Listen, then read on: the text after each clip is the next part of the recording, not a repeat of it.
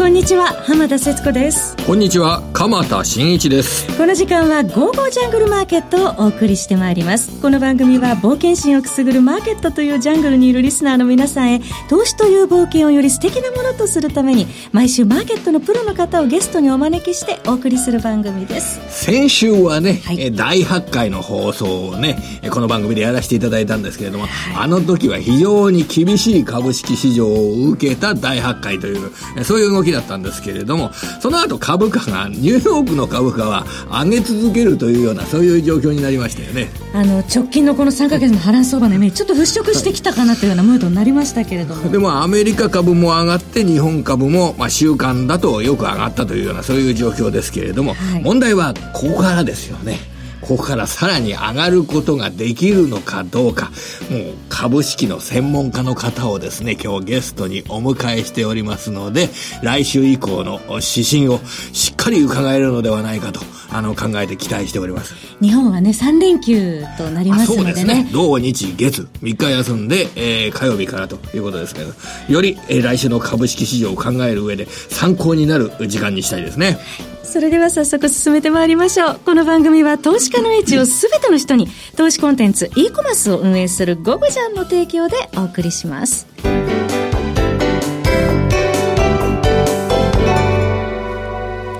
はい。来週の株式市場というのは、えー、っと、やっぱり企業業績の動向ですとかのニュースに敏感になってくると思うんですよね。はい、えー、企業収益を見る上でのそのマクロ環境という形では、ニューヨーク連銀とフィラデルフィア連銀が製造業を対象とした1月の製造業に対してのアンケート調査というのを行います。はい、あの、12月の ISM の同じようなデータが、あの、非常に落ちましたからね。はい、それが1月にどういう状況になっているかを考える上で、マクロ指標では、やはりニューヨーク連銀とフィラデルフィア連銀の製造業調査、これが、あの、注目点になると思います。先行指標としてね、注目されますね。はい、で、個別企業の値動きなどもですね、株式市場では盛んになってるんですが、アメリカだとちょっと気がかりな動きがありますよね。はい、あの、百貨店のメイシーズ、入ったことありますか？メイシーズはね、ないんですね。僕、アメリカの本土行ったことないんですけどね、えー、あの、グアム島なら行ったことあります。は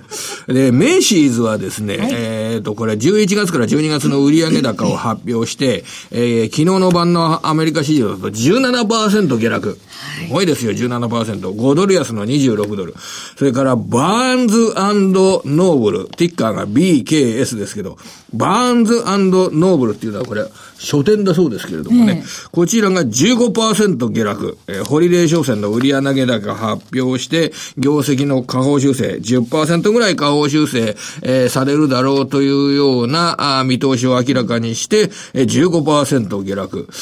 それから、コールズっていう会社も、これも5%ぐらい下落というような状況で、ちょっと下げがね、小売店なんかで目立つわけですよね。そうでしたね。まあ、このあたりが、あ果たしてアメリカの、まあ、個人消費は強いっていうふうに言われていたのに、こういう状況になっていて、それが来週以降どんな広がりを見せるかというのが注目されます。日本だとですね、安川電機が下方修正して株価の動向が今日、ちょっとね、注目されたんですけど、結果的にはプラスで引けてたようですね、はい、これ、ね、プラス1.93%で取引終えました。うん、まあ、これを悪材料出尽くしと、下方修正と悪材料出尽くしというような言い方はできると思います、当面は。ただ、これ、今の悪材料出尽くしっていうのが、これ当面の株価動向なんですね。で、これが3ヶ月後、6ヶ月後、今から、あのー、よくなく、よくくなく、良くなってるか、まだ悪くなるのか、これ、方向性決めるのは、まさにここになりますからね。はい、あの、一日だけの値動きによって、これからのトレンドっていうのを考えるというのは、これは無理ですよね。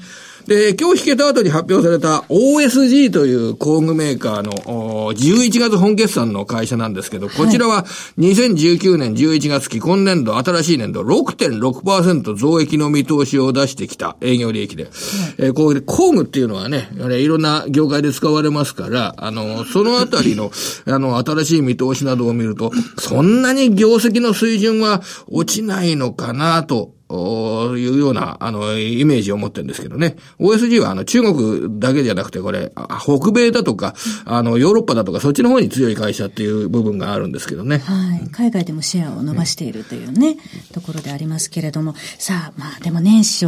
えー、かなり円安、円高に向かいましたので。為替のレベルはちょっとね、はい、あの、日本の株を見る上では、あの、少なくともフォローの要因にはならないレベルですよね。その為替も含めて、まあ、今年のマーケットどうなるのか、はい、この後、専門家の方にお話を伺いたいと思います。楽しみです。本日のゲストの方、お招きします。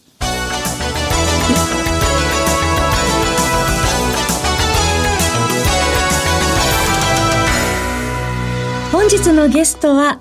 株式市場を見続け40数年のキャリアのこの方、荒野博さんです。荒野さん、今年もよろしくお願いいたします。よろしくお願いします。こちらこそよろしくお願いします。これ40数年と言ってるんですが、これ違いますね。あら。えご、五十数年と言った方がもういいかもしれませんよね。あの、若い時から、あの、あの、いろいろ教えていただきましてありがとうございます。さて、現状、それから今後の見通し、荒野さんのお考え、もうたっぷり伺いたいと思いますが、いかがでしょうか？あの、18年相場から19年相場への引き継ぎって当然あるわけですよね。ええ、で、18年から19年にかかってるいくつかの要因っていうのは、そのテクニカル的には、はい、停滞が長引きそうだっていうことを示唆するものが多いんですね。うん、で、代表なのは、あの、去年の10月2日の高値から12月25日の安値まで、5115円です。21%下げたんですね。はい、で、結局10月初めから12月終わりですから3ヶ月じゃないですか。ええ。と、3ヶ月20%、5000円の下げっていうのは、一相場終わったっていうことの追認事項なんですね。3ヶ月で日経平均が21%、20%落ちるということは、そんなに滅多にあることがなく、大きな出来事であると。そうです。その前に起こったのは、15年の12月1日高値から16年2月12日ですね。はい。これ1万5000割れた時で。ええ、この時、5060円下げて25%下げてる。はい。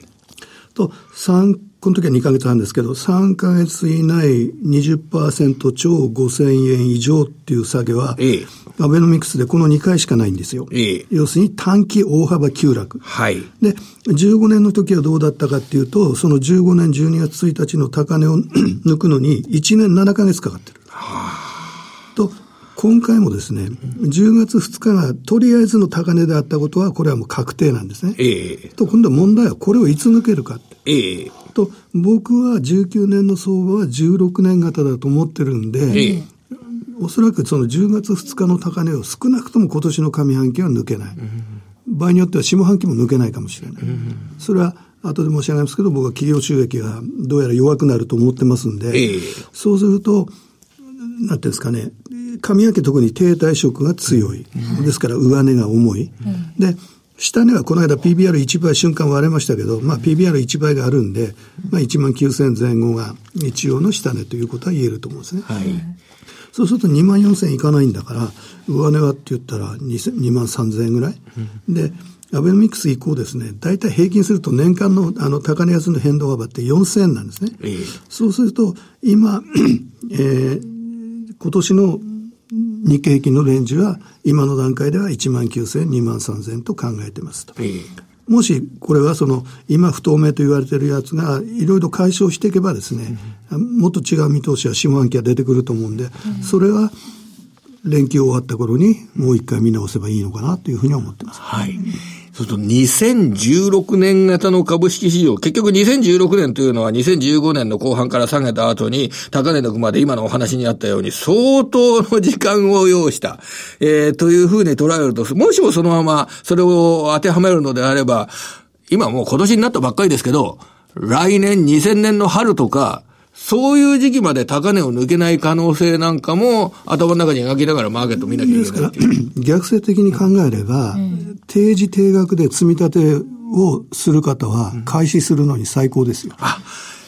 安い値段で開始いくらなんでも、底値圏に近いところにいることは間違いないわけですから、ここから始めればですね、12月ぐらいまでには、場合によっては利が乗ってる。あの、定時定額ですよ。ええ。はい、いわゆる安くなった時にたくさん株を買えるような、そういった、えー、積み立て型の投資を日本株でやられるというような観点で考えるのであれば、こう、今年下がったところで喜ぶような気持ち、下がったところで、あ、たくさん株が買うことができるぞと、喜ぶような気持ち、それが大切にできる方ならということですね。数年単位でやっていただければいいわけで、ええ、あの、数年経つまでは、下がったら喜ぶ。はい。買い手でそういう人って珍しいですよね。ええうん、でも、それを定時定額をやっていただければいいんじゃないかな。うん、それから、やっぱり一つ気になるのは、年初にその瞬間104円まで入った。ええ、あれはまあ市場参加者がいないから、なんか4分で4円ぐらい下がったとか、なんかそういうことですから、え、まあ大した問題じゃないって言えば問題じゃないんですが、ただ、年初から24時間取引でも一度も110円超えてないんですよ。うそうですね。えー、で、例えばさっき申し上げた16年っていうのは、年間の半分ぐらい110円以下だったんですね。えー、と、それが要するに結果的に株価の低迷につながってるわけですね。で、去年も2月の6日から5月の1日までは、110円1回も超えてないんですよ。えーで、この間のあの平均、日経平均の平均が2万1682円、うん、去年の年間平均が2万2300円ぐらいですから、はい、やっぱり株価は低位で低迷した、うん、それから PR もこの期間だけやると12.8倍なんですね。だから PR が今、場合によっては12倍も超えられなくなってきてるんで、ええ、とその PR が上がるようなイメージが110円を上回れないと描けない。えー、それはもう一つその長期停滞する、えー、まあ、要因ですね。為替の今110円、結構今でもまだ距離があって、あの110円乗せてくるっていうイメージが描けないんですけれども、荒野さんのその為替レベルについては、いかがですか ?110 円乗せてくるのに時間かかりそうな感じですか？一応余裕を持って100円から115円って見てるんですが、本音的には100円から111、2円。うん、特に上半期ですね。ええ、だそういう感じで見てますけどね。うん、そうすると、日本株がどんどん上がるシナリオはほぼ描けないっていう。円安の助けは見込めなそうですね。なるほど。さて、これ、今年、あの、そうすると結構重苦しいような状況の中で、ただ安くなった時に、えー、現物株を資産として、えー、運用しようというような方にとってみれば、まあ、いい株式市場というような、あそういったお話を伺いましたけれども、まあ、今年の最初ですんで、えー、今年の1年間を考える上での心構えですとか、注目点ですとか、ぜひ教えていただければと思いますが。あの、不透明とか先行き不安という材料が、もう毎挙にいともがないわけですよね。で、第一はもう皆さんおっしゃる米中摩擦ですよね。はい。これはまあ長期化することは目に見えてるんですね。で、いわゆる単純な貿易摩擦は何らかの歩み寄りが多分あると思います。それでマーケットがどの程度反応するかわかりませんけど。ただ、もうテクノロジー安全保障面に、の覇権争いに焦点が移ってくるわけですから、とこれはもう10年、20年単位で簡単ではない。えー、でもう一つはヨーロッパの不安定ですよね。えー、特にあの政治ですね。はい。いあのイギリスがどうなるかわかんない、えー、それからフランス、ドイツが今まで国を引っ張ってきたあの首脳がどっちも怪しい。えー、からもう一つは景気ですよね。はい。で、僕は世界景気全体は去年の下半期のどっかでもすでにピーク打ってると思うんですね。えー、で、まあ、世銀なんか下方修正してますけども、そうすると、日本ってのは、その世界景気の影響を色濃く受けますんで、はい、どうやら、来年度について言えば、うん現役っていう懸念が出てくる、えー、ということがあるんじゃないかと思うんですよね。えー、いわゆる景気敏感株的な色彩が強いのが日本株というふうに捉えると、あの、世界景気が非常に、えー、悪くなるっていうような状況が仮に訪れた場合、えー、かなり厳しい見方も取らなきゃいけないっていうような部分があるんですね。そうですね。結局その時価総額ウェイトの高い、例えば銀行とかですね、その商社とか、まあ、電気もありますけど、あと自動車ですよね。まあ電気は別にすると、他の産業種は全部 PR が定位に放置されてるんですよ。と、これらの銘柄がどんどん上がるってイメージ今ないですから、そうすると PR のその定位が定着しちゃう。今その11倍瞬間切ったわけですけども、ですから、今までは14、16倍って言ってたのが、例えば今年は11、13倍。はい。とか、しかも下方修正のリスクがあるとなると、利益が減るから PR が少し上がる、そういうイメージも出てきちゃうんで、かなり厳しいと思いますよね。で、アメリカっていうのは、その税制改革のその薄まりがあるんで、